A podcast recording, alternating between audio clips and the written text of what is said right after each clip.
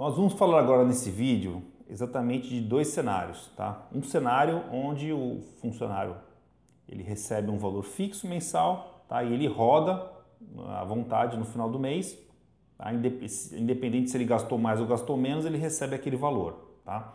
E um outro cenário aonde o funcionário roda e ele vai receber através dos quilômetros que foram rodados pelo carro a trabalho, tá? E aí se ele rodar mais, ele recebe mais, se ele rodar menos, ele vai receber menos. Tá? Afinal, qual dos dois modelos realmente é o melhor?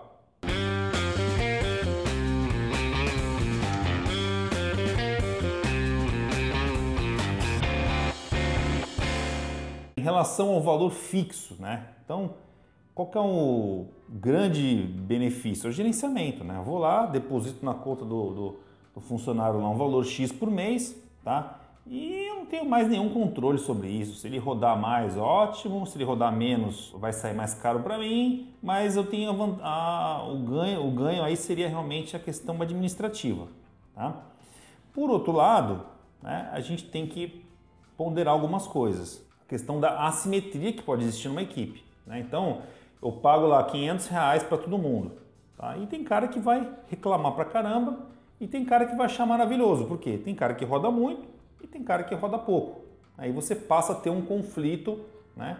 um conflito interno ali muito, muito grande, né? porque obviamente quem está rodando muito lá vai ficar reclamando, vai ficar gerando um determinado estresse aí dentro da sua equipe. A verdade é, se você realmente só paga um valor fixo, dificilmente você vai encontrar um valor justo, tá?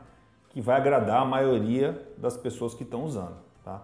É, essa é a minha opinião, essa é a experiência que eu vivo aqui, né, de ouvir várias, várias empresas aqui que realmente estão querendo resolver seus conflitos com relação a reembolso. Agora a gente vai falar sobre a questão do reembolso por quilômetro rodado. Tá?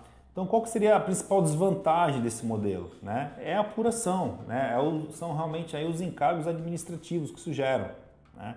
Então, o, provavelmente seu funcionário vai ter que fazer um relatório né, de quanto que ele consumiu, de quantos quilômetros ele gastou. Né?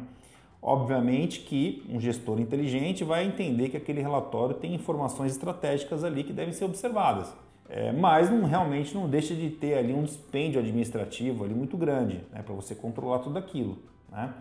E a vantagem é o seguinte, né, ele é um valor, ele, ele é mais justo, né, ele é mais equilibrado a partir do momento que você está aferindo ali aquilo que realmente foi utilizado. Né? Então, aquele cara que de repente ficou de férias, aquele cara que ficou 10 dias de férias, aquele cara que, que usou naquele mês pouco carro, realmente ele vai receber um valor menor e se ele fosse fixo, ele ia receber aquele valor fixo e acabou. Né?